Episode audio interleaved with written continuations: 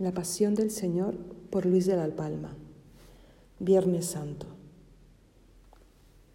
Jesús crucificado es el ejemplo de los cristianos.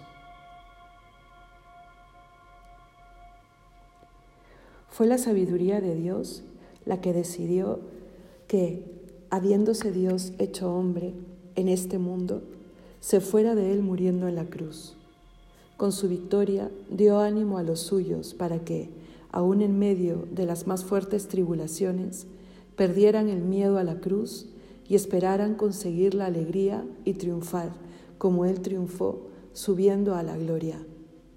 Nos dio ejemplo también con su conducta de obedecer y amar a Dios sobre todas las cosas, dispuestos a perderlas todas y hasta la misma vida si es necesario antes de obedecerle y ofenderle.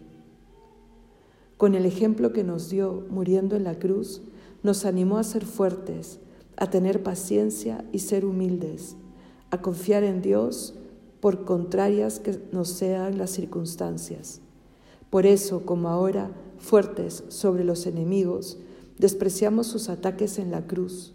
No nos importan sus golpes y heridas, que solo afectan a lo que es caduco y nuestro amor es para las cosas que duran y son de arriba.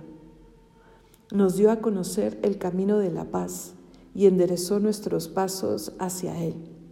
Lucas 1.79. Nos guió por medio de la pobreza, desarraigando nuestro corazón de la codicia por la riqueza, de la que, por desorbitar su estima, nacen tantos males. Los judíos se escandalizaron y los gentiles tuvieron por locura la cruz. Pero los escogidos, los llamados por Dios, encontramos en ella la virtud, la fuerza y la sabiduría de Dios. Dios manifestó su grandeza en la cruz, así como es grande en majestad en el cielo, fue paciente y humilde en la tierra. Tomó él primero la cruz para que nosotros le siguiésemos careció de los bienes que el mundo desea y sufrió más que ningún hombre todos los males que el mundo rechaza. Como capitán fue delante abriendo camino para descubrirnos la vida. Su pobreza llegó hasta tal punto en su pasión que ni tuvo una cama en que morir. Murió desnudo. Ni siquiera en la sed y agonía de la muerte pudo beber lo que quiso tuvo que contentarse con el vinagre que le dieron sus enemigos. San Pablo dice que la verdadera pobreza es pasar con lo justo para vestirse y poder comer, sin buscar ninguna cosa más. El Señor, que era rico, se hizo pobre por nosotros. Segunda carta a los Corintios. Y fue más adelante de lo que dice San Pablo, no tuvo con qué vestirse ni qué beber le robaron sus ropas y le dieron a beber vinagre. Murió desamparado. Miraba a un sitio y a otro y no encontraba quien me conociese, dice el Salmo 141. Mis antiguos amigos huyeron muy lejos de mí y me consideraron como algo despreciable. Salmo 87. Su caída fue muy grande porque había sido muy encumbrado en la consideración de todos. Me llevas como a caballo sobre el viento, me elevas como en un torbellino, pero sé bien que me conduces a la muerte, al lugar donde tiene cita todo ser vivo. Job capítulo 30. Fue querido como un santo, fue tenido por profeta, le escuchaban como un gran maestro, todo el pueblo le seguía y el templo y las sinagogas se llenaban cuando él hablaba hizo grandes milagros y todos le estaban agradecidos por tantos beneficios que recibían de él. Sin embargo, en un instante todo se volvió al revés. Le despreciaron, le odiaron, le insultaron. Por eso dice la Escritura que le odiaron sin motivos. Los sacerdotes que le condenaron injustamente fueron como la mala levadura que fermentó la masa del pueblo contra el Salvador. No les bastó verle colgado en la cruz, sino que, como perros rabiosos, despedazaban la carne del crucificado con sus injurias y sus calumnias. Y en los suyos, los que habían sido sus amigos, no encontró ni lealtad ni firmeza. Uno de sus apóstoles le vendió, haciendo de capitán de sus enemigos. Aquel a quien había dado el primer lugar entre todos, le negó tres veces, diciendo que no le conocía. Y los demás le abandonaron. Así son de inconstantes los afectos humanos. Los cristianos debemos ser constantes y firmes en nuestra fe. ¿Qué sentiría el corazón de Jesús al verse sin amigos y rodeado de los que se alegraban de su muerte? Mi corazón se deshizo como la cera derritiéndose en mis entrañas. Salmo 21. Solo su madre le acompañó y su Padre eterno, que podía defenderle, no quiso y le dejó padecer. Y a este abandono de Dios se referían sus enemigos burlándose de él. Ha puesto su confianza en Dios pues que le salve ahora, si es que de verdad le quiere, ya que dijo, soy hijo de Dios. Mateo 27, 43. Dios no quiso salvarle ni demostrar que le quería. De eso se quejó Jesús. Dios mío, Dios mío, ¿por qué me has abandonado? Fue honrado de todos, le trataban con respeto, había alcanzado en Israel una gran reputación, y ellos le deshonraron le mandaron matar fuera de la ciudad, donde se ejecutaban a los delincuentes, y dos malhechores iban junto a él. Fue clavado en la cruz, la muerte más humillante, y al verle todos se sintieron engañados por haber creído en él, e intentaban romper con él, insultándole y llenándole de injurias. Y era Dios a quien así desacreditaban. Tuvo mucha fuerza entre el pueblo la opinión de los sacerdotes principales y de los ancianos, porque así suele suceder. Es normal que se atienda la opinión de la gente más acreditada. Los más sabios y los tenidos por más santos en Israel, de quien menos se podía pensar que fuesen injustos, fueron los que le declararon blasfemo. Todo el pueblo les creyó y gritaba con ellos que le condenaran a muerte y le insultaron junto con ellos cuando estaba en la cruz. También fue una gran humillación para Jesús que le acusaran de aquellos delitos. Le acusaban de ser blasfemo a Dios cuando él era su hijo querido, de querer levantarse contra el César y de alborotar al pueblo, cuando él enseñaba el amor entre los hombres. Le llamaron embustero a él, que era la verdad, Dijeron que su doctrina intentaba pervertir al pueblo y su doctrina era la buena nueva, la salvación, que hacía milagros con el poder del demonio, Jesús, Hijo de Dios, que era un vagabundo sin domicilio fijo, amigo de pecadores y publicanos. Y esta acusación era cierta, porque él mismo dijo que teniendo las raposas agujeros y los pájaros nidos, el Hijo del Hombre no tenía dónde reclinar la cabeza. Era verdadero amigo de publicanos y de pecadores, porque había venido a curar a los enfermos, no a los sanos. También fue deshonroso lo que hicieron con él. Le cogieron preso de noche y con armas, como si fuera un ladrón. Le llevaron atado por toda la ciudad, hasta un criado se atrevió a pegarle una bofetada. Aquella noche del jueves quedó entre los criados de la casa de Caifás y se divirtieron riéndose de él. Herodes le trató de tonto y de loco. También los soldados de Pilato le desacreditaron en público, burlándose de su realeza. Le pusieron a la par con un ladrón y homicida, y a éste prefirieron antes que a él. Le condenaron a la muerte de cruz, que era la más infame y deshonrosa, y eso junto a dos ladrones, como uno de ellos, ni siquiera en su agonía de muerte pudo morir sin deshonra. Todo el pueblo se reía de él y le insultaba. Así fue deshonrado aquel que merece la honra, el honor y la gloria por todos los siglos. El dolor de su cuerpo fue tan intenso que desde la planta de los pies hasta la cabeza no tenía nada sano. Isaías. Estaba todo hecho una llaga como si fuera un leproso. despreciable y como si fuera un desecho de los hombres. No tenía ni figura ni presencia. Le vimos y no había nada de él que valiera la pena mirar. Isaías 53, versículos 3.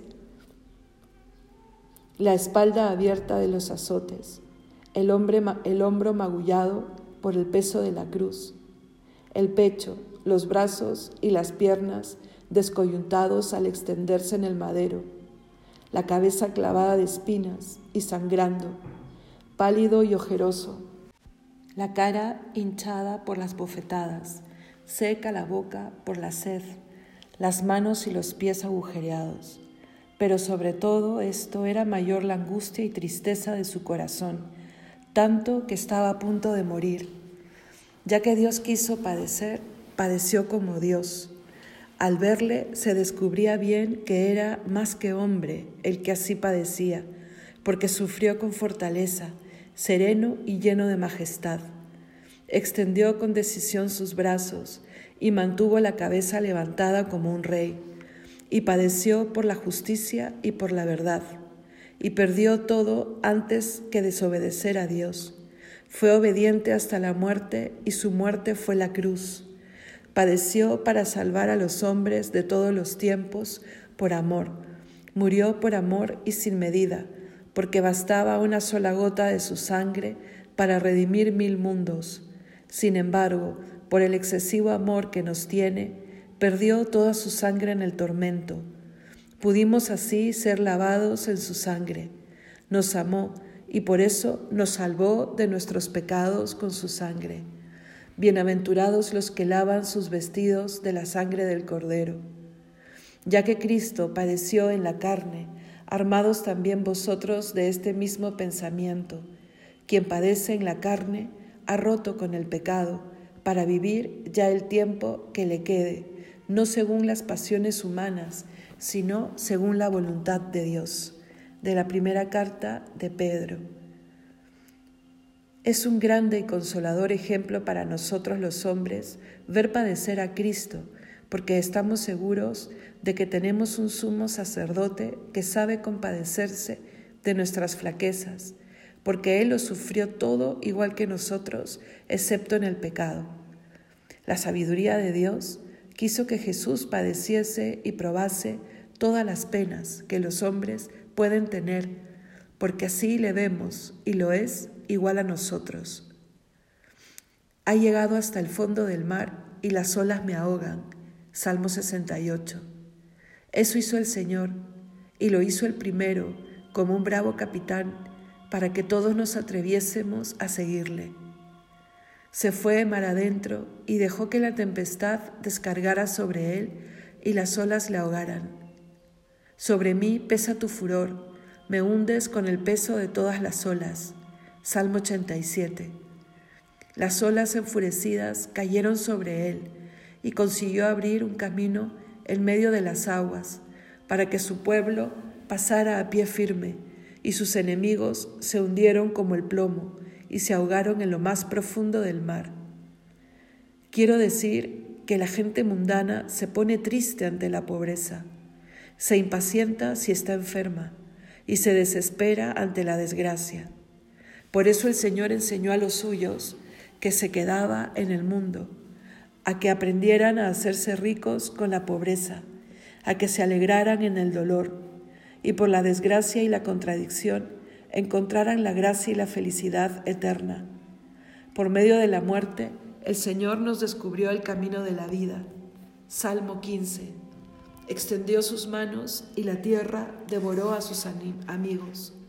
Fuiste con tu misericordia, Rey de pueblo, al que redimiste, y le llevaste con tu fortaleza a tu morada santa. Salmo 15. Jesús ante su Padre. No se puede decir con el lenguaje de los hombres, ni se puede entender con la mente humana la alegría de Dios, Padre, ante su único Hijo si un padre se alegra cuando un hijo suyo, con valiente energía, le defiende de las calumnias que ha recibido y llega a probar la mentira de los calumniadores, ¿Qué alegría podría ser la de Dios Padre ante el Hijo que había muerto por su amor? ¿Qué alegría la del Padre al verse defendido por su Hijo, al ver vencidos a sus enemigos por su obediencia? Y le vio fuerte y valiente, destruyendo las injurias y defendiendo su, su honor, mostrando al mundo su justicia y misericordia, su santidad. El humo de los antiguos sacrificios, donde se quemaba a fuego la carne de los animales. Lo aceptó Dios un tiempo como un olor suave. Pero el sacrificio de su Hijo, verdadero hombre y Dios, fue mucho más aceptable. Jesús fue para su Padre, Dios, la ofrenda viva y agradable, tanto que dejó ya de aceptar los sacrificios de la ley antigua, que sólo había aceptado hasta entonces por ser anuncio e imagen del nuevo sacrificio. El sacrificio del Señor fue ofrecido solo una vez, fue suficiente y sobrante para todos los hombres y todos los siglos. Con este único sacrificio quedó aplacada la ira de Dios, se hizo justicia, se abrieron las manos de la misericordia, se perdonaron los pecados, los hombres se hicieron amigos de Dios la gracia y la vida eterna fueron una conquista conseguida a los hombres. Yahvé dijo a Noé que cuando lloviese mucho, él miraría su arco iris que puso en las nubes como señal de su amistad con los hombres. Y prometió no destruir nunca la tierra con la lluvia. Su hijo, puesto en la cruz con los brazos abiertos, fue como un nuevo arco iris, señal de la nueva y más profunda amistad entre Dios y los hombres. Rompió Dios su arco de flechas de ira, que ya estaba a punto de lanzar contra los hombres, pero ahora, en vez de castigar, abraza a los hombres como Padre. Dios fue vencido por este valiente arco, que es Cristo, y le movió a ser misericordioso con los hombres, en vez de descargar su justa ira contra ellos por sus pecados. Jesucristo amó a los hombres por amor a Dios. Dios se mostró Padre de los hombres por amor a Jesucristo, nuestro Redentor. Qué firme es el amor de Dios, qué firme es la esperanza que tenemos en Jesucristo. Tú nos amas, buen Jesús, y tu Padre nos perdona, porque tú se lo suplicas porque dio Dios, tu Padre, tus sufrimientos y mereciste mi perdón y mi salud eterna. Miraos siempre, Padre e Hijo, miraos siempre sin cesar, para que de vuestro amor, vuestro espíritu me santifique y me llene de alegría. Protector nuestro, Dios, mira y contempla a tu Hijo. Salmo 88. Padre, perdónales porque no saben lo que hacen. Jesús se valió del agradecimiento del Padre por su obediencia y así intercedió por nosotros, por todos, por los justos y por los pecadores, por todos, por los que todavía no le conocían y por los que en aquel momento estaban allí, cerca de la cruz, y no solo por los que se compadecían de él, sino también por los que le atormentaban y le odiaban sin motivo. El Señor buscaba el bien de los que hacían mal, buscaba la salvación de los mismos que le quitaban la vida. Puesto en la cruz, rogaba a Dios en voz alta por los que le habían crucificado, para que nadie quedara excluido del mérito de su sacrificio y del valor de su oración. A pesar de su propia tortura, demostró que le dolía más la perdición de los pecadores que lo que él mismo padecía. Se olvidaba de sí mismo para preocuparse de nosotros. No pedía alivio para su dolor, sino el perdón de nuestros pecados. Así es el sumo sacerdote que nos convenía, que fuese tan grande su amor que fuera capaz de abrazar a sus mismos enemigos, que pudiese vencer el mal con el bien de modo que si ellos repetían sus insultos, él aumentase aún más su oración. Debió de rezar al Padre muchas veces con las mismas palabras, como hizo también ayer en el huerto. Escribe el evangelista que decía estas palabras, no como si las hubiera dicho solo una vez, sino como si las repitiera. Padre, perdónales, porque no saben lo que hacen. Evangelio de San Lucas, capítulo 23, versículo 34. Es admirable que hubiera guardado tanto silencio durante su pasión y durante el juicio, y ahora hablaba, hablara por primera vez para defender a sus amigos. Este abogado nuestro presentó al Padre todos los motivos que pudieran conseguir nuestro perdón. Alegó nuestra ignorancia y alegó sus propios méritos a favor nuestro. Padre, yo soy tu Hijo, yo sé que tú me quieres, mira el amor que yo te tengo y cómo te he obedecido. Solo por tu amor estoy aquí agonizando en la cruz. No es justo que en esta ocasión me niegues lo que te pido. Soy tu Hijo y tú eres mi Padre. De eso me valgo y de que por tu amor y por obedecerte muero. Padre, te pido que los perdones. Podrías justamente castigarles, pero yo les perdono y te pido que tú les perdones también. Yo les quiero como hermanos, quieres, quiéreles tú como hijos tuyos. Mira el valor de mi sangre que por ellos derramo. Ha llegado el tiempo de que me veas colgado en una cruz pero también ha llegado el tiempo del perdón y de la misericordia. Perdónales, Padre, su culpa es grande, es cierto, pero lo hacen por ignorancia, engañados. No se dan cuenta de la gravedad de lo que hacen. Sus jefes se han vuelto ciegos ante la luz y no han querido conocer la verdad, y ellos han confundido al pueblo, han engañado a mi pueblo. Sufro de buena gana, Padre, por ellos Ten en cuenta, Padre, que no se dan cuenta de que soy tu Hijo. Te suplico que no te fijes en que me matan, sino en que muero por ellos. Haz que ellos no mueran por haberme matado a mí. Padre, perdónales, porque no saben lo que hacen. Jesús pedía esto mismo también a su madre, que allí estaba, hablándole al corazón. Al oír la madre la oración de su hijo, se le enterneció el alma y quedó iluminada interiormente por la fuerza y el sentido de la oración. Y como también tenía derecho a pedir venganza por la muerte de su Hijo, al conocer la heroica grandeza del amor de Jesús por los hombres, con toda la fuerza que el Espíritu Santo le daba, abrazó también como una verdadera madre a aquellos pecadores, a todos los hombres. Unió su oración a la de su Hijo y pedía también al Padre que perdonara a los perseguidores de Jesús. Con estos mediadores y gracias a su oración, muchos de los que allí estaban creyeron, y otros, después de muerto, movidos por los prodigios de la oscuridad y del temblor de tierra, se convirtieron a Dios y se marcharon golpeándose el pecho, y después, cuando subió al cielo, se convertían a millares de los Hechos de los Apóstoles, capítulo 2.